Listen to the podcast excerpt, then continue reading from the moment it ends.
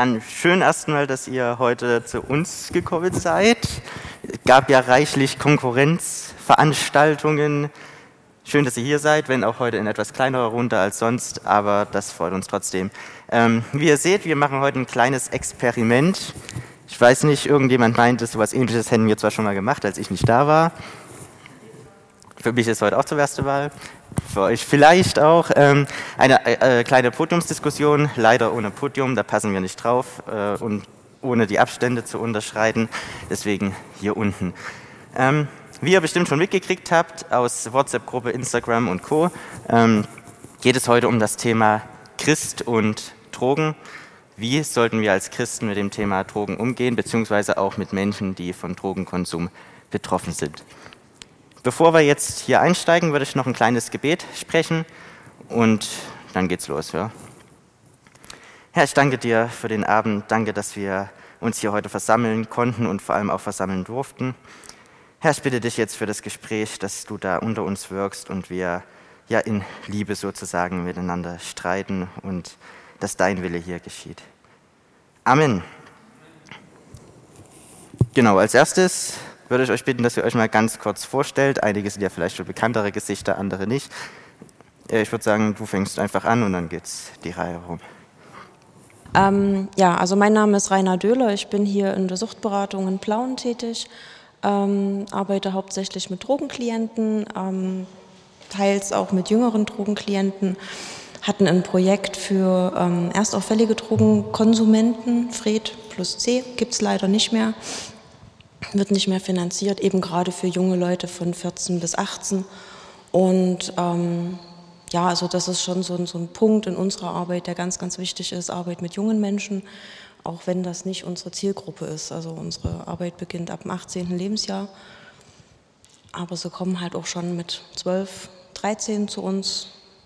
Ja, und das ist ja, uns immer ein großes Anliegen, einfach auch mit den jungen Leuten zu arbeiten, dass da eben ähm, ja, perspektivisch einfach das Leben besser wird, einfacher wird, stabiler wird. Ja. Ja, ich bin eher ein bekannteres Gesicht. Ähm, für alle, die mich nicht kennen, ich bin Philipp.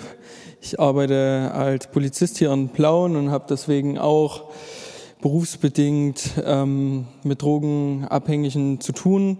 Sehe auch, naja, wohin das führen kann was das mit den Leuten macht, dass es die Leute kriminalisiert und bin prinzipiell eigentlich dafür, dass wir als Christen einen bewussten Umgang mit Drogen haben sollten. So, ähm, man hört mich jetzt von weit hinten, okay. Ähm, ich bin, glaube ich, so halb bekannt. Ähm, mein Name ist Henrik. Ich bin Student, ähm, studiere Arabistik und Islamwissenschaft zurzeit ähm, dadurch habe ich tatsächlich mehr mit dem christlichen Glauben zu tun, als man denkt, äh, weil wir viel Arbeit machen, so äh, gerade eben im Bereich Entstehungszeit, Christentum in der Antike, historischer Kontext der Bibel und so weiter und so fort.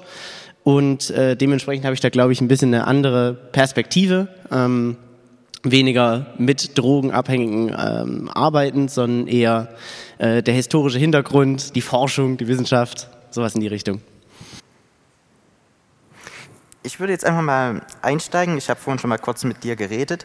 Du hast gesagt, dass der Teil von äh, Christen, die letztendlich von Drogensucht äh, sozusagen betroffen sind, ähm, sehr gering ist. Ich denke, die wenigsten hier sind ähm, von irgendwelchen Süchten betroffen.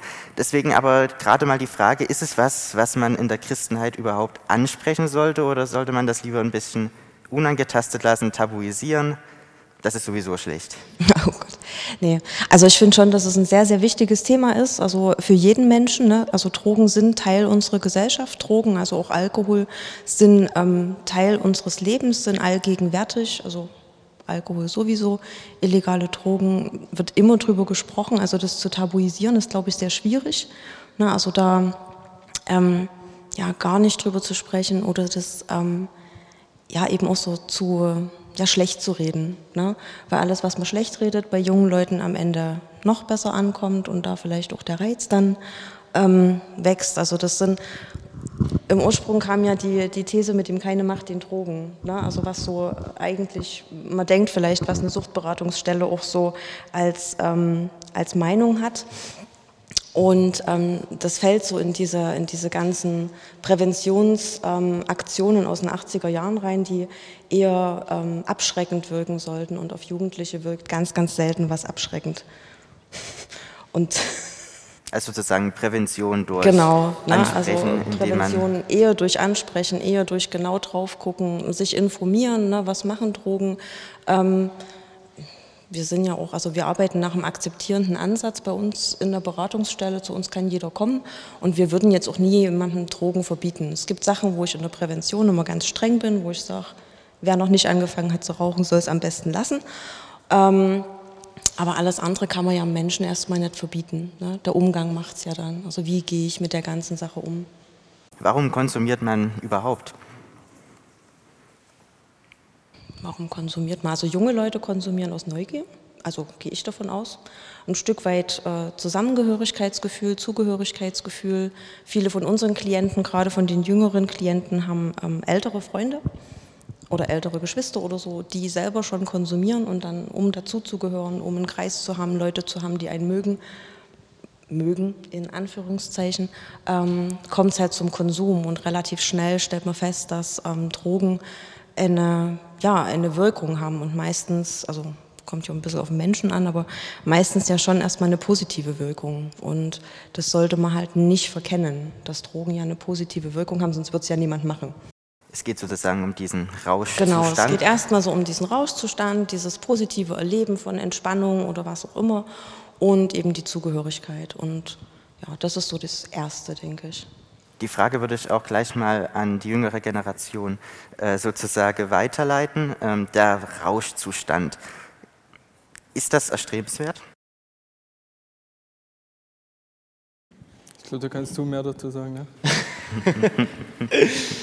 ähm, ist das erstrebenswert? Ähm, ich glaube, erstrebenswert ist ein starkes Wort, ähm, aber man darf eben dann doch eben nicht in den Tisch halten, wie Sie ja auch schon gesagt haben. Ähm, oder du, sehr geeinigt ähm, dass, dass es schon was Positives ist. Ähm, und das halt eben, wenn wir ganz konkret werden wollen, eben eine Flasche Wein oder Bier oder am Ende des Tages auch Gras oder vielleicht sogar härtere Drogen ähm, einem einen sehr schönen Abend bescheren können, ähm, dass auch ein großer Teil, glaube ich, der sozialen Strukturen, die es gibt in unserer Generation, in, bei den Jungen allgemein, auch darauf aufbauen, dass man gemeinsam Drogen konsumiert, dass das auch irgendwo verbindet. Und das muss man dann eben schon mit, mit einberechnen. Es hat, wie schon gesagt, positive Wirkung. Da würde ich gleich mal einhaken. Ich denke nicht, dass der Rauschzustand an sich positiv ist oder gut ist, sondern er wird nur gut aufgenommen.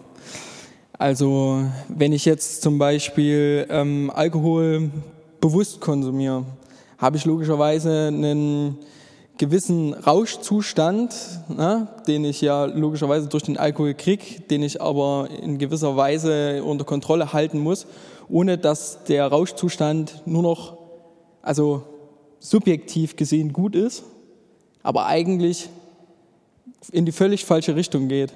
Ne, wenn, wenn man jetzt über einen Durst trinkt, ist ja meistens so, man verliert die Kontrolle, man verliert die Orientierung. Man weiß vielleicht am nächsten Abend nicht mehr, was man gemacht hat. Einem ist fürchterlich schlecht.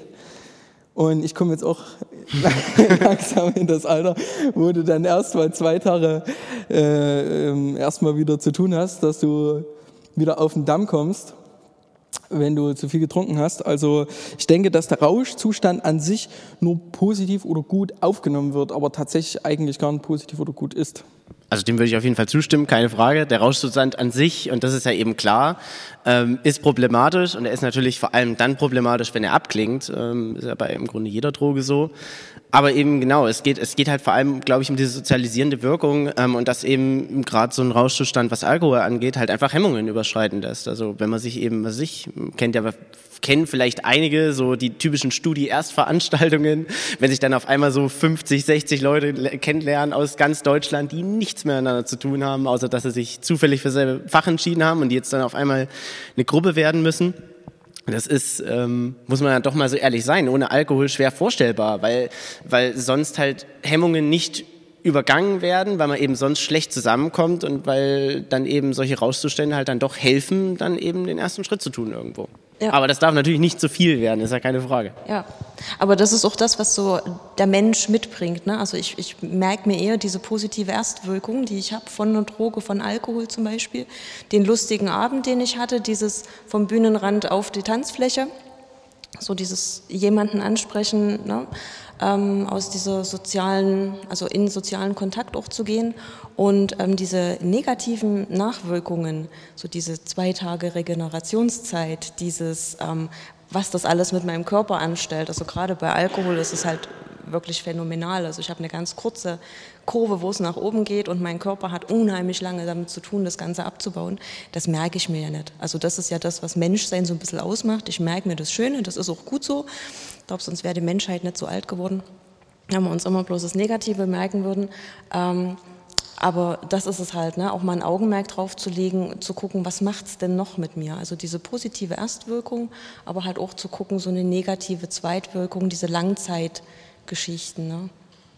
Und eben auch so diese Umstände, also unter welchen Umständen ähm, trinke ich denn Alkohol, konsumiere ich denn oder kiffe ich denn zum Beispiel. Ne?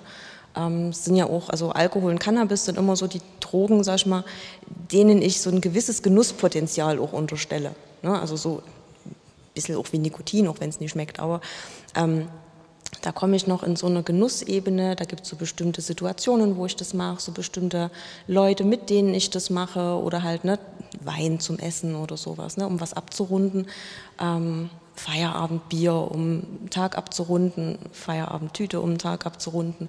Ähm, es gibt aber auch Drogen, wo ich sage, da gibt es keine Genusswirkung. Ne? Also da habe ich einen Rausch, Bäm und relativ schnell auch so eine Abhängigkeit, wo man halt gut bei sich gucken muss. Ne? Also deswegen sagen wir ja immer, es darf jeder alles machen, aber immer gut bei sich gucken. Was hat es denn für eine Wirkung und wofür brauche ich es? Was den Rausch angeht, hätte ich sehr gerne mal bei Henrik nachgehakt. Würdest du sagen, der Rausch hat eine Daseinsberechtigung, zum Beispiel um Kontakte zu knüpfen, wie du es jetzt meintest? Ähm, ich würde sagen, der Rausch hat auf jeden Fall irgendwo eine Daseinsberechtigung. Also ich meine, wir sehen das selbst im Tierreich. Also es gibt zum Beispiel ähm, ja auch viele witzige... Der Marula-Baum. Was nochmal? Der, der Marula-Baum. Ja, genau, richtig. Beispielsweise, es gibt genug YouTube-Videos von, von torgelnden Elefanten oder Elchen, die eben auch dann zum Beispiel gegärte Früchte essen, ähm, um sich in den Rausch zu versetzen. Also wir merken, biologisch ist es klar, dass, äh, dass es ab einer gewissen Intelligenzstufe, wo man in der Lage ist, das eigene Leben irgendwie zu überschauen, dass da auch dann dann irgendwie das Bedürfnis da ist, sich dann eben mal ein paar Stunden zu geben, wo man eben frei ist von irgendwelchen Ängsten, von irgendwelchen Sorgen. Ähm, und ich glaube, dass da ein Rausch auch irgendwo eine Daseinsberechtigung hat und dass es eben auch viele Leute gibt, denen sowas dann kurzzeitig hilft oder in ganz begrenzten Maßen. Das Problem ist eben nur, dass sich eben das Gehirn das Positive merkt ähm, und sich dann halt irgendwann ein Suchtgedächtnis rausbildet und dass man halt dann, ja, dann irgendwann die großen negativen Wirkungen zu spüren bekommt, die eben einige dieser Substanzen haben.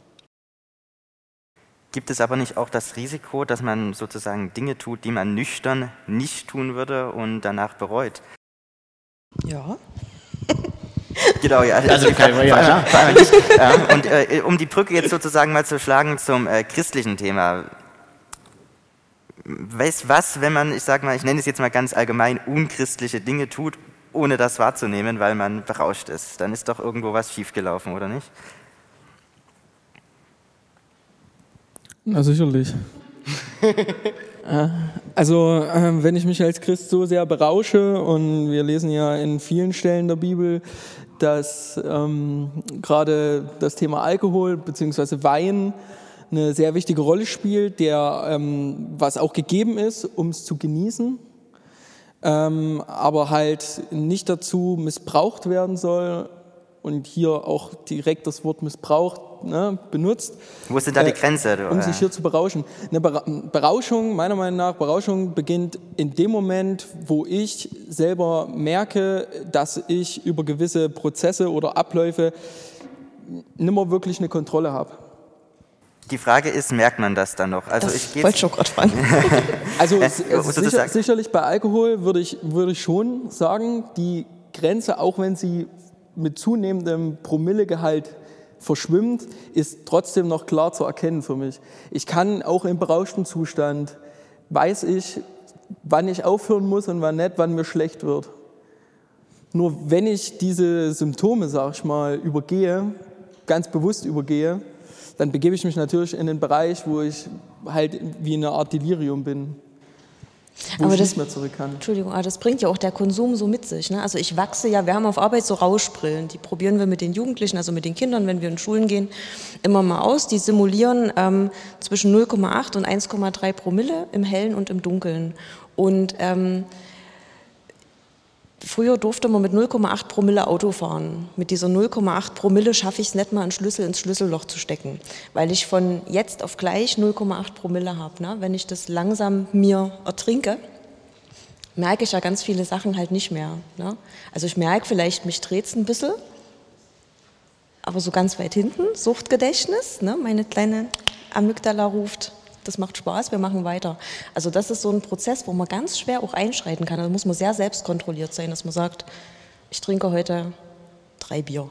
So. Ne? Und manchmal funktioniert das ja nicht. Also dann ist es lustig und dann trinken wir auch ein viertes.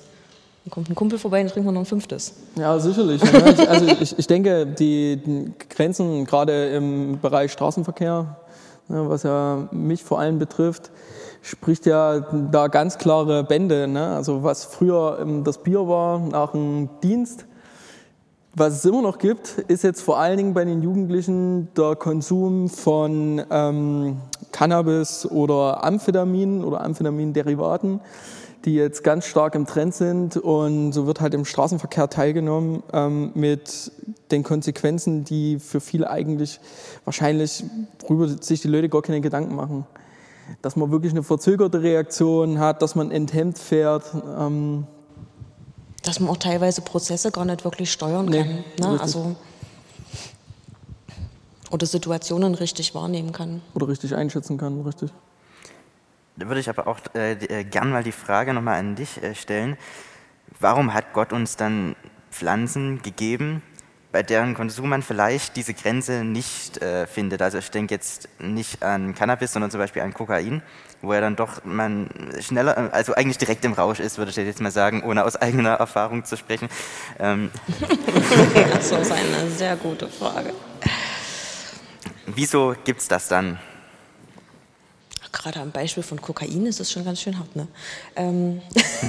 ja, vielleicht. Ähm, Gott hat auch ähm, im Garten Eden gesagt, esst nicht von dieser Frucht. Trotzdem hat Gott ja diese Frucht erschaffen mit dem klaren Gebot, nicht von dieser Frucht zu essen. Ich denke mal, in den Bereich geht es. Ich kann auch irgendwelche Beeren essen, die mich umbringen. Also du würdest jetzt mutmaßen, dass die äh, Pflanze im Garten Eden Kokain äh, sozusagen... Ja, ne, ma, nee, aber man, man, man, muss ja auch sagen, dass das Kokain oder ne, Heroin an sich, das sind, sind ja, ähm, wird ja auch in der Medizin verwendet zum Herstellen von Morphium, was schmerzmildernd wirkt. Ne? Ähm, das heißt nicht, dass wir uns deswegen jetzt, weil wir Morphium gespritzt kriegen vom Arzt, dass wir auch gleichzeitig uns in der Freizeit noch den Schuss Heroin geben. Also ich denke schon, dass das ein, ein, Unterschied ist. Also das ist, glaube ich, auch das, was der Mensch draus macht. Ne? Also Heroin war früher ganz ja. normaler Hustenstiller. Ähm, Kokain gab es in der Apotheke gegen Kopfschmerzen. Also das sind ja ähm, Sachen, wo der Mensch dann anfängt, ähm, Dinge zu missbrauchen, weil er merkt, es gibt eine Wirkung. Na, also wie viele Medikamente gibt es, die legal verschrieben werden, weil jemand schlecht schlafen kann ähm, und wie viele Menschen gibt es, die das dann einfach missbrauchen, weil sie feststellen, dass die ähm, Substanz einfach eine positive Wirkung hat. Also da kriegt dann ein Stoff eine Funktionalität. Und das macht ja der Mensch, also das macht ja nicht Gott. Also die Funktionalität, die suche ich mir ja selber aus. Welche Funktion soll meine Droge haben? Und dann rutsche ich ja rein in so einen Missbrauch und dann halt in eine Abhängigkeit. Und nochmal ein anderes Beispiel früher aus der Historie. Ne? Die Römer zum Beispiel, die haben ihr Wasser auf den Feldzügen mit Wein gemischt um das frei von Keimen zu halten. Die haben das nicht gemischt, um sich zu berauschen, sondern die haben das mit Wein gemischt, mit Alkohol gemischt, dass das von Keimen rein bleibt, ihr Wasser. Ja, Auch also, im Mittelalter dieses leichte genau. Bier, was die alle getrunken Richtig. haben, weil das Wasser zu, zu schmutzig war einfach. Aber würdest du sagen, es gibt einen Punkt, bis wohin Gott diesen Missbrauch sozusagen auch duldet? Wie gesagt, also ganz viele Sachen kommen halt auf den, auf den Menschen an. Ne? Also wie stark bin ich selber oder wie stark macht mich Gott, wie stark macht mich mein Glaube, meine Gemeinschaft, ähm, mein Leben, ne? um solchen Sachen auch zu widerstehen. Also ich sag mal, ähm, in eine Abhängigkeit rutsche ich ja nicht, weil ich morgens mich dafür entscheide oder auch in einen Missbrauch. Ne? Also ich stehe nicht morgens vorm Spiegel und sage, heute werde ich drogenabhängig. Also, ähm, sondern das ist ja was, was schleichend passiert und ähm, um in, in eine Abhängigkeit reinzurutschen, muss es ja ganz viele Sachen geben, die fehlen. Also jemand mit einem guten Umfeld, jemand mit einem guten Glauben, mit einem guten Bewusstsein, mit guten Lösungsstrategien für Probleme zum Beispiel, rutscht wesentlich weniger in eine Abhängigkeit oder gar nicht, als jemand, der halt alleine ist, jemand, der, ähm, ich sag mal, wenig von zu Hause mitgekriegt hat, also wenig Ressourcen mitgekriegt hat ähm, und wenig Möglichkeiten auch im Leben hat, ähm, ja, sich zu entfalten. Ne? Also je weniger Möglichkeiten ich habe, mich auszuleben, umso mehr neige ich oder desto höher ist das Risiko, dass ich in eine Abhängigkeit rutsche. Unterstützen wir als Christen solche Menschen manchmal zu selten? Die Frage ist auch, ähm, also eher wollen die Leute Unterstützung. Na, also ähm, ich sag mal, bei den meisten Leuten, die zu uns in die Beratungsstelle kommen, die kommen ja freiwillig. Also es kommen die jungen Leute, die kommen mit Auflage, weil die Polizei sie erwischt hat, weil die viel unterwegs sind. Ähm, von den älteren Leuten kommen die meisten freiwillig. Also ich sag mal, 90 Prozent kommen freiwillig, weil sie in ihrem Leben was verändern wollen, ne? weil sie festgestellt haben, bis hierhin und nicht weiter. Und ähm, ich schaffe das nicht alleine. Und ähm, wenn ein Mensch Hilfe sucht, dann findet er die auch. Ne? Aber also es ist nicht, dass der Christ zu wenig macht, um den Menschen zu helfen. Ne? Ich habe trotzdem manchmal den Eindruck, ich würde jetzt die Frage einfach mal an Philipp richten, als sozusagen junge Gemeindeleiter, ähm, dass seitens Christen oftmals eine Verurteilung auch von Drogenopfern stattfindet. Also vielleicht nicht laut äh, in der Öffentlichkeit, aber so eine unterbewusste Verurteilung zu sagen, der hat sein Leben nicht im Griff. Ähm, würdest du dem zustimmen, dass du das beobachtest, das genauso siehst an der einen oder anderen Stelle? Also beobachtet nein. Ähm, den Gedanken dahinter, den kann ich glaube ich schon ganz gut nachvollziehen. Ähm, weil das einfach was Menschliches ist. Wir vergleichen uns jeden Tag mit unserem Gegenüber. Und ähm, ich bin aber der Auffassung oder der Meinung, äh, die, die Sünde zu verurteilen, aber nicht den Sünder an sich. Ähm, wenn wir jetzt zum Beispiel jemanden haben, der ähm, Drogen konsumiert hat, der äh, Drogen erworben hat, ne, wo wir im strafrechtlichen Bereich zum Beispiel sind.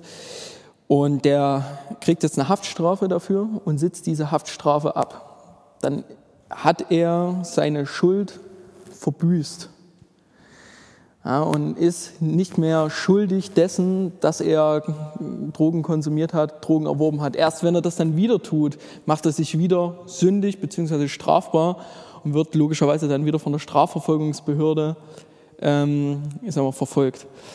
Äh, Im Prinzip ist es wichtig, die Leute zu unterstützen, die ähm, drogenabhängig sind. Aber auf der anderen Seite ist es auch wichtig, Jugendliche ähm, auch von den Drogen wegzuhalten. Also dass, dass das quasi hier nicht reinkommt. Wir hatten ja hier in der jungen Gemeinde auch schon Leute gehabt, die ähm, Drogen hier mitgebracht hatten oder konsumiert hatten, ähm, wo ich sage, das hat halt einfach dort nichts zu suchen. Da würde ich dich sehr gerne nochmal vielleicht auch ein bisschen spitzer fragen, warum sollten die Leute nicht über ihr eigenes äh, Verhalten selbst entscheiden können, sondern äh, also mit einer Empfehlung von dir sozusagen. Jetzt, jetzt, jetzt, kommen, wir, jetzt kommen wir in den Bereich.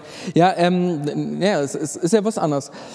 Wenn jetzt, wenn jetzt jemand Drogen mitbringt, die verboten sind, illegale Drogen, dann ist das nicht nur eine Entscheidung von mir, die ich treffe, sondern das, dann ist das eine Entscheidung des Staates. Der Staat sagt, die und die Drogen sind verboten, weil die sind zu gefährlich für die Gesellschaft. Ne? Nehmen wir mal, keine Ahnung, Methamphetamin, ne? Crystal. Das ist halt eine Droge, die sehr, sehr schnell abhängig macht. Bei, den ersten, äh, bei dem ersten Konsum schon abhängig machen kann und die Leute kaputt macht. Das, man kann da wirklich zugucken, wenn wir irgendwelche Leute, ich meine, wir, wir, kennen ja unsere Pappenheimer, sag ich mal draußen, du kannst wirklich zusehen, wie die Leute verfallen. Das ist ein Prozess, der geht über Wochen, Monate und die Leute sind kaputt. Der ganze Körper baut ab, die fallen ein, denen fallen die Zähne aus, die werden zittrig. Und ähm, das sind halt einfach Drogen, wo der Staat sagt, sie sind zu gefährlich, als dass sie zugelassen werden könnten. Alkohol ist, jede Droge an sich ist nicht gefährlich, aber Alkohol ist halt, oder haben wir das Problem, das ist gesellschaftlich seit Jahrhunderten manifestiert in der Gesellschaft. Aber wie sollte man persönlich handeln? Ähm, ganz äh, konkret gefragt, hätte Jesus sich betrunken? Hat er sich betrunken? What would Jesus do? ich, denke, ich denke nicht, dass sich Jesus berauscht hat, von daher würde ich sagen, nein. Aber ich denke jetzt zum Beispiel an die äh, Hochzeit in Kana, ja. wo er ja Wasser zu Wein gemacht hat. Richtig. Hat er da nicht den Rausch unterstützt? Hat er den Rausch unterstützt? Hm. Gibt, hat, hat Gott die sagen, Sünde in ja. der Welt zugelassen? hat Gott die Sünde in der Welt zugelassen? Du musst nicht mit mir diskutieren. Ja. Hat, ja, hat, hat, Gott die Sünde in der Welt zugelassen? Ja? Und, und hat er gesagt, sündige? Also das sind zwei verschiedene Sachen. Ich kann, also ich habe einen freien Willen von Gott gekriegt. Demzufolge kann ich mich auch dafür entscheiden oder aber dagegen entscheiden, ob ich was tue oder nicht. Wenn ich jetzt mir fünf Flaschen Bier reinkipp, dann ist das meine Entscheidung die habe ich dann getroffen. Aber ob ich dann noch ins Auto steige und losfahre, das ist wieder eine neue Entscheidung, die ich treffe. Aber wenn ich da mal ganz kurz einhaken darf, ähm, weil du, also ich, ich finde es interessant, dass ihr auf jeden Fall alle davon ausgeht oder, oder, oder das klar so tituliert, Rausch ist an sich schon eine Sünde. Ich würde weder sagen, dass das so ist und vor allem würde ich nicht sagen, dass die Bibel das in irgendeiner Form so, so fest ausspricht. Hm, also ich denke auch, also es geht nicht, also mir geht es auch nicht wirklich um den Rausch an sich, sondern genau. mir geht es ja um diesen, um diesen Verlauf. Also wenn ich jetzt rein aus der Suchtberatung, also aus, unser, aus unserer Arbeit spreche, dann ähm, rede ich ja immer von dem Suchtverlauf. Ne? Ähm, den, der den Menschen dann dahin bringt, wo ihr die dann auf der Straße aufgabelt oder beobachtet. Ne? Und ähm, der, der Rausch an sich, das ist diese Momententscheidung, ähm, setze ich dem Tag das Krönchen auf oder nicht. Ne? Ähm, aber schwierig wird es dann eben, da wären wir wieder bei dem keine Macht den Drogen. Ähm, komischer Satz, immer noch, weil halt so alt. Aber ähm, es sollte ja keine Macht über mich haben. Ne? Also eine Droge, eine Substanz, irgendwas sollte ja keine Macht über mich haben. Also würdest du sagen, das größere Gefahrenpotenzial, was von der Droge ausgeht, ist letztendlich das sich entwickelnde hm. Suchtpotenzial? Genau. Ja. Darf ich noch mal ganz als kurz? der Rausch allein sozusagen. Ja, darf ich noch mal ganz auch kurz? mit dem, ganz, ganz, kurz, ganz kurz, weil wir haben hier, wir haben auch mit dem Risiko, dass man im Rausch nicht kontrolliert handelt, sozusagen. Okay, bitte. Ja, ähm, wir müssen vielleicht eher so ein bisschen die Trennung dahingehend machen, dass wir Rausch von Missbrauch, also was ich jetzt als Rausch eher in dem Bereich Missbrauch, ne, dass ich quasi eine, eine Droge missbrauche, um mich halt ganz bewusst halt in den Zustand zu bringen, wo ich halt vielleicht nicht mehr Herr meiner Sinne bin. Äh, das ist keine Frage, natürlich. Genau, aber, aber das ist eben, wie wir ja schon gesagt hatten, eine fließende Grenze. Aber um da vielleicht noch mal ein bisschen spitzer reinzugehen. Ähm, ja, das ist nicht immer eine fließende Grenze. Das ist jetzt ja. vielleicht eine fließende Grenze bei Alkohol, aber. Ja, aber äh, das ist auch eine fließende Grenze bei, nee, bei Cannabis. Nee, ist es nicht. Weil, okay. weil, der, weil der Zustand ja direkt einsetzt, oder nicht? Nein? Nö. Also ich habe ja auch bei Cannabis eine Wirkungsverzögerung. Ja, also ja aber, aber, kann ich die steigern, so wie ich das bei Alkohol ja. Ja, natürlich. Klar. Ich kann diese Wirkung steigern? Ja. Ja. Ja, gibt es Leute mit Erfahrung. bei Crystal kann man die Wirkung nicht steigern. Also bei Crystal, das ja, da, ist so, Crystal kann ich sie nicht, ne? Also da kann ich sie nicht steigern, aber bei Cannabis, deswegen bin ich da ja auch so in diesem Genussding irgendwo drin, wo ich sage, das ist was, was man machen kann. Aber eben sprechen wir doch vielleicht mal den Elefanten an im Raum, wenn wir schon gerade sind bei Cannabis, weil du ja gerade gesagt hast, ähm, ja, die Drogen, also jetzt bei dem Beispiel hier in der JG, ich glaube ja mal nicht, ähm, dass ja ein JG-Mitglied sich hier Crystal reingezogen hat, sondern ähm, du hast ja gesagt, es geht um legale, illegale Drogen ähm, und das wird danach bestimmt, wie gefährlich diese Drogen sind. Jetzt geht es natürlich um Cannabis, eine große Diskussion. Pass auf. ja, Cannabis an sich mag erstmal harmlos oder harmloser wirken als alle anderen Drogen, die als illegal eingestuft worden sind oder eingestuft sind. Ähm, vielleicht auch eher in den Bereich Genussmittel gehen, aber ähm, es deutlich ähm, häufiger die Einstiegsdroge zu ja, da sind wir einfach in dem Bereich. So was. Nee, nee, nee, ja, wir sind einfach in dem, in dem, in dem Ein, das ist einfach eine Einstiegsdroge, die mich erstmal daran, oder ich sag mal, diese, diese Hemmung, diese, diese Schwelle auch verringert, ähm, dann zu härteren Drogen überzugehen. Ne, ich habe zum einen den Bezug zum Drogenhändler, sag ich mal, zu dem, der das vertreibt. Zum anderen ist es auch ähm, häufiger so, dass der Bereich, also es ist dann meistens ich konsumiere Gras. Gras hat die Wirkung, dass es mich eher so ein bisschen träge macht, ein bisschen locker macht. Und ich, ich habe dann so ein bisschen meine Probleme wieder aus diesem Trott herauszukommen und dann ist immer so, ja, ich, ich habe ein Problem aus dem Trott rauszukommen. Und sagt der Drogenhändler deines Vertrauens, sagt, hey du, da habe ich was für dich. So, und dann kriegst du Speed. So, um aus, um aus, dem, aus dem Trägen wieder rauszukommen und dann bist du, geht's dir wieder richtig gut und du bist richtig drauf. Du bist leistungssteigernd und um dann wieder abends runterzukommen, nimmst du dann Marihuana. Aber da sind wir ja schon in einem ganz starken ähm, Verlauf wieder drin. Also da sind wir schon wieder in so einem Konsumverlauf drin. Und ich sag mal so, der klassische Kiffer, wenn ich jetzt so bei mir auf Arbeit gucke, also ähm, die Leute, die Cannabis konsumieren schon immer und ewig, die, das sind so diese chemische Drogen fasse ich nie an, Leute. Ne? Also da gibt es schon häufig eine ganz starke Grenze. Ich habe auch Klienten, die gesagt haben, ich habe immer Cannabis konsumiert, dann gab es das mal nicht, dann hat mein Dealer gesagt, probier mal Christel, habe ich das genommen, seit 20 Jahren konsumiere ich Christel.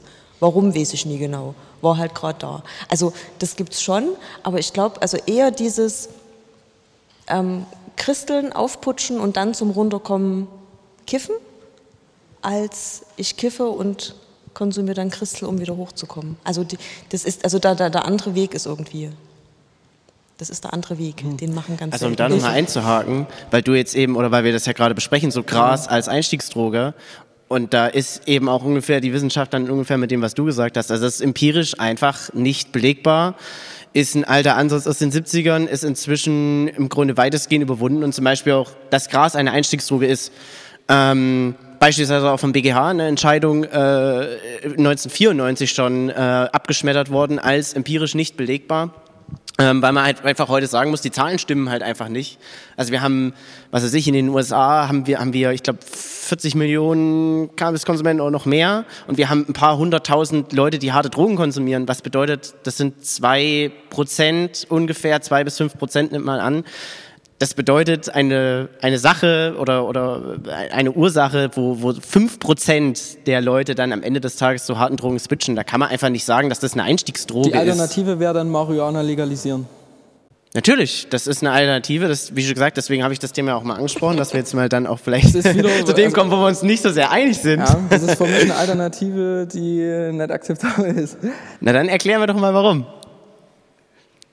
Also viele Leute ähm, die Gras konsumieren und auch gleichzeitig ähm, Kraftfahrzeuge führen, sind immer sehr überrascht, wenn wir dann sagen, der Test ist positiv auf Cannabis. Der, ähm, das ist den Leuten einfach nicht bewusst, dass das nicht wie bei Alkohol ist. Ich trinke drei Flaschen Bier und kann so Pi mal Daumen abschätzen, wann ich wieder nüchtern sein kann oder nüchtern bin ne, mit der 0,1 Promille pro Stunde Grenze. Das ist einfach bei Cannabis oder bei anderen Drogen nicht möglich. Das ist immer unterschiedlich, je Person, je Alter, je Geschlecht, je Körpergröße und Körpergewicht, wie der Körper das THC, diesen Wirkstoffgehalt von, vom Cannabis, ähm, abbaut. So, und dementsprechend befindet sich das teilweise Wochen na, da, nach dem eigentlichen Konsum noch im Körper. Das ist und der einzige Grund, warum das seit 20 Jahren, also seit 20 Jahren, 25 Jahren verfolge ich die Diskussion, so alt bin ich. Ähm, und das ist für mich der einzige Grund, warum das in Deutschland nie legalisiert werden wird, also nie legalisiert werden wird, weil eben ich diese Richtwerte nie habe. Das ist nie einfach, die Polizei hält mich an, ich puste mal kurz und der sagt ja oder nee, sondern ich muss in ein Krankenhaus, da muss ein Blutbild gemacht werden, da müssen die Nanogramm ausgewertet werden, also die Abbaustoffe. Und dann könnte jemand sagen, bis da und dahin ist okay und dann nicht mehr. Also ich, wir haben ganz oft diese Legalisierung. Ich bin ja eher so dieses, dieses Entkriminalisieren von also entweder alles illegal machen, also auch Alkohol, also entweder komplett oder halt komplett entkriminalisieren, halt so wie in Portugal oder so, dass man einfach sagt, man hat einen anderen Umgang mit Drogen, was aber wieder voraussetzt, dass man in einer Gesellschaft ähm, ganz anders mit sowas umgehen muss. Also wir hatten das Beispiel mit dem Alkohol, ähm, wo ich sage, mir lernt niemand, wie ich Alkohol trinke. Das lerne ich mit meinen Freunden als Jugendlicher. Ich sitze nicht mit meinen Eltern zu Hause und die sagen so, wir trinken jetzt mal ein Glas Wein und dann gucken wir, wie das bei dir wirkt. Dann trinken wir das zweite. Gibt es Projekte? Also es gibt Projekte für Jugendliche, so kontrolliertes, äh, kontrolliertes Trinken. Im Jugendclub in der Schule, doch, also von einem, äh, von einem Professor, der eine Klinik geleitet hat bis letztes Jahr in, ähm, in Berlin, also in der Nähe von Berlin, ähm, wo Jugendliche mit Erlaubnis ihrer Eltern in der Schule beziehungsweise auch ähm, im Jugendclub ähm, ein, zwei, drei alkoholische Getränke trinken dürfen. Und dann wird halt immer, wo man sagt, also ich, die machen vorher so, so Konzentrationstests, dann trinken die das erste Getränk, dann dürfen die mal pusten, das ist schon mal schön zu wissen. Also ich habe nach zwei Bier 0,78 Promille es ist halt viel, ne? Das ist viel, ja. Das ist viel. Und ähm, genau, und dann machen die diese Konzentrationstests wieder und dann trinken die das zweite Getränk und dann reden die halt mal drüber, dann gucken die einfach, wie wirkt es sich auf mich aus. So, das hat ja der normale Mensch nicht. Also ein normaler Mensch lernt keinen gesunden Umgang mit Alkohol. Und ähm, um ich sag mal, ein, ein, Suchtmittel frei auf dem Markt zu haben, würde sowas voraussetzen. Also auch bei Cannabis. Ne? Also dass ich einfach sage, ich, ich lerne Umgang mit einem Konsummittel. Ja? Also bei Hustensaft kriege ich ganz klar eine Anleitung in der Apotheke mit. Wie viel darf ich da trinken, ab wann ist es nicht mehr gut und wie lange sollte ich das nehmen. Das steht auf dem nicht drauf. Ne? Also das ist so ein, so ein gesellschaftliches Ding auch. Also wie wachse ich da rein, wie ja, wie, wie hab ich, äh, was habe ich für einen Umgang damit? Und bei Drogen kommt ja noch dazu, ähm, bei Alkohol ist es so, die Eltern leben einem ja was vor, was, was Gesundes oder was nicht so Gesundes, was ich aber so als Beispiel habe und wo ich gucken kann, ist das was, woran ich mich orientieren möchte. Das gibt es bei Drogen nicht. Also es gibt ganz, ganz wenig Eltern, glaube ich, zu Hause, die dann ähm, anfangen, mit ihren Jugendlichen da sich einen Joint zu drehen und dann sagen die jetzt hier, rauch mal und dann gucken wir mal, wie es dir geht. Na? Also das, also selbst meine Drogenklienten kiffen nicht mit ihren Kindern. Also Gegenteil, die fänden das ganz, ganz schlimm. Genau, wenn du das jetzt gerade schon so ansprichst oder schon so sagst, ja, da, da muss doch eigentlich Hilfe getan werden, Hilfe geleistet werden, ist dann eben nicht der richtige Weg zu sagen, ja, dann legalisieren wir das, haben dann eben gewisse Organisationen, haben dann die Möglichkeit, auch mal in solche Kreise vorzudringen, wissen, wer es kauft im Zweifel, ähm, wissen, wo wir überhaupt ansetzen sollen. Und, und diese Legalisierung jetzt aufzuhalten äh, über diese Verkehr, Verkehrsproblematik, die ja klar da ist, keine Frage. Es ist natürlich was anderes als bei Alkohol. Aber da muss man auch sagen, wir sehen es ja auch in Ländern wie in Holland, ähm, wo ja Gras nicht legal ist, aber immerhin geduldet, mehr oder weniger. Und da die statistische äh, Erhebung sehr hoch ist, sehen wir ja, dass das ein marginales Problem ist. Also, dass die Verkehrsunfälle unter Graseinfluss ähm, kaum gestiegen sind, beziehungsweise keinen übermäßig großen Anteil ausmachen, dass Alkohol immer noch mit Abstand die Droge Nummer eins, selbst in Holland. Ähm, und deswegen jetzt zu sagen, okay, wegen jetzt mal ganz dumm gesagt, ein paar tausend Verkehrsunfällen, die man vielleicht hätte verhindern können, was auch nicht ganz stimmt, weil die hätten es auch illegal bekommen, zu sagen, wir legalisieren eine Droge nicht und kriminalisieren Millionen von Menschen, die das konsumieren und können eben dann nicht zugreifen auf Menschen, die dann halt eben äh, Probleme damit haben, ist, ist dann, finde ich, schon eine komische These. Das finde ich ist schwierig äh, in Vergleich zu setzen. Trotzdem, Henrik, ich würde noch mal, um aufs Thema des Christentums noch mal kurz zurückzukommen. Es heißt in der Bibel ja auch, man soll ja den menschlichen Gesetzen bis zu dem Punkt äh, gehorchen, wo sie sich nicht äh, mit Gottes Gesetzen sozusagen äh, widersprechen, sinngemäß. Das widerspricht sich ja jetzt mit äh, Gottes Gesetz nicht, wenn man kifft, nach deiner Meinung, wenn ich das richtig verstehe, aber mit einem menschlichen Gesetz. Wie verhalte ich mich als Christ richtig? Na, man verhält sich richtig, indem man es ähm, nicht tut, äh, aber versucht, es politisch zu verändern.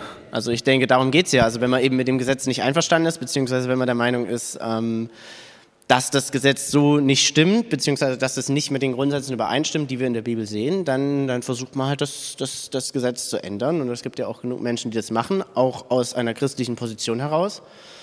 Ähm, genau, und weil du jetzt eben die Frage gestellt hast, äh, wie ist das zu begründen oder warum glaube ich, dass, dass auch in der Bibel Cannabiskonsum, dass Cannabiskonsum mit der Bibel vereinbar ist, also vielleicht auch ein Thema, was dann jetzt offen ist für die Debatte. Ähm, wir haben ja in der Bibel viele Stellen, eigentlich gar keine Stellen, die Drogen ansprechen. Wir haben Stellen, die sprechen spezifisch Alkohol an und dann haben wir Stellen, die sprechen Zauberei an. So ist es zumindest übersetzt sozusagen. In der lutherischen Übersetzung geht es aber eigentlich um den äh, griechischen Begriff äh, Pharmakeia, also das ist, das bezeichnet mehr oder weniger auch Drogenkonsum, aber vor allem so okkulte Rituale und Drogenkonsum, um Dämonen heraufzubeschwören, um sich selber in eine Trance zu versetzen, um die Grenze zum Jenseits zu überschreiten. Aber ist das nicht letztendlich das, was man mit dem Rausch erzielt? Oder äh, versucht zu erzielen? Nee, nicht unbedingt, nicht unbedingt. Das kommt eben darauf an, wie man das einsetzt. Natürlich auch mit den, mit den Umständen, wie es dann eben eingesetzt wird. Also ich, ich glaube, dass es relativ einfach ist zu sagen, wenn ich, äh, wenn ich, was weiß ich, zu Hause einen Joint rauche, dann hat das, selbst wenn es dieselbe Menge an Gras ist, und, und auch wenn ich derselbe Mensch bin, hat es eine völlig andere Wirkung, als wenn ich durch Rauchschwaden in ein Rundell gebracht werde mit einem Schreien eines Götzen und dann stehen da neun Leute rum und die machen das auch und dann wird gebetet. Also es ist zumindest klar, dass historisch gesehen auch im Umfeld ähm, Cannabiskonsum, Drogenkonsum im Allgemeinen gerade in der Provinz Israel kein Problem war, dass das kein Konsumgut war, sondern dass es ganz klar dazu eingesetzt wurde. Und ähm, das war allgemein, gerade zur Zeit, ähm, zu der die Evangelien dann auch geschrieben wurden, eine große Problematik weil viele dieser Religionen, auch das Judentum unter anderem, äh, was eigentlich immer eine Opferreligion gewesen ist, was wir jetzt ja auch immer noch erleben, also da ging es vor allem darum, ich opfere fünf Lämmer und bekomme dafür etwas. Und zu dieser Zeit, exakt wo eben die Evangelien geschrieben worden sind, haben die Leute gesagt, nee, wir müssen am besten durch Nachdenken zu Gott kommen. Das ist die eigentliche Idee. Und Drogen sind dafür nicht so sinnvoll. Und da positioniert sich eben das Christentum mit vielen Verboten zu dieser Debatte. Und ich glaube, dass es eben spezifisch um diese Debatte geht und nicht zum Drogenkonsum, zu ja, eben Genusszwecken. Alkohol ist ja auch ausgeschlossen. Also es würde für mich keinen Sinn machen, ähm, wenn ein allwissender Gott weiß, was Drogen antun können und sagt, na ja, also Cannabis finde ich mega schlimm, das finde ich super uncool, aber Alkohol könnt ihr machen. Mein Standpunkt. Gut, ähm, danke dafür. Ähm, ich weiß nicht, ob noch jemand was sagen will, was dagegen sagen will. Ansonsten würde ich jetzt zum. Ich würde das ganz kommen. kurz nochmal sagen, ja. weil Konsum an sich ja nicht verboten ist. Na, also es ist, also Besitz, ja. Konsum setzt Besitz voraus, ist doof, aber Konsum an sich ist ja nicht verboten. Also einfach nochmal da reinzugehen. Ne? Und sozusagen eurer Meinung nach auch als Christ nicht, solange es in Maßen bleibt. Mhm. Gut, Philipp nicht, nicht als einziger, aber er hat ja seine Position dargelegt. Da würde ich an der Stelle jetzt einen Cut machen. Ähm, die Zeit sitzt uns ein bisschen im Rücken. Ähm, ja, ich hoffe, euch hat das äh, so gefallen, mal das so auszuprobieren. Wir freuen uns auf alle Fälle über Feedback, über alle Kanäle. Wir haben jetzt ja auch Telonym, ne? das wird leider noch nicht so angenommen, aber da könnt ihr auch anonym uns schreiben, vielleicht auch eure Meinung mitteilen. Da würde ich sagen, machen wir jetzt noch ein bisschen Musik, also nicht wir, aber die Band. Danke nochmal. Ja.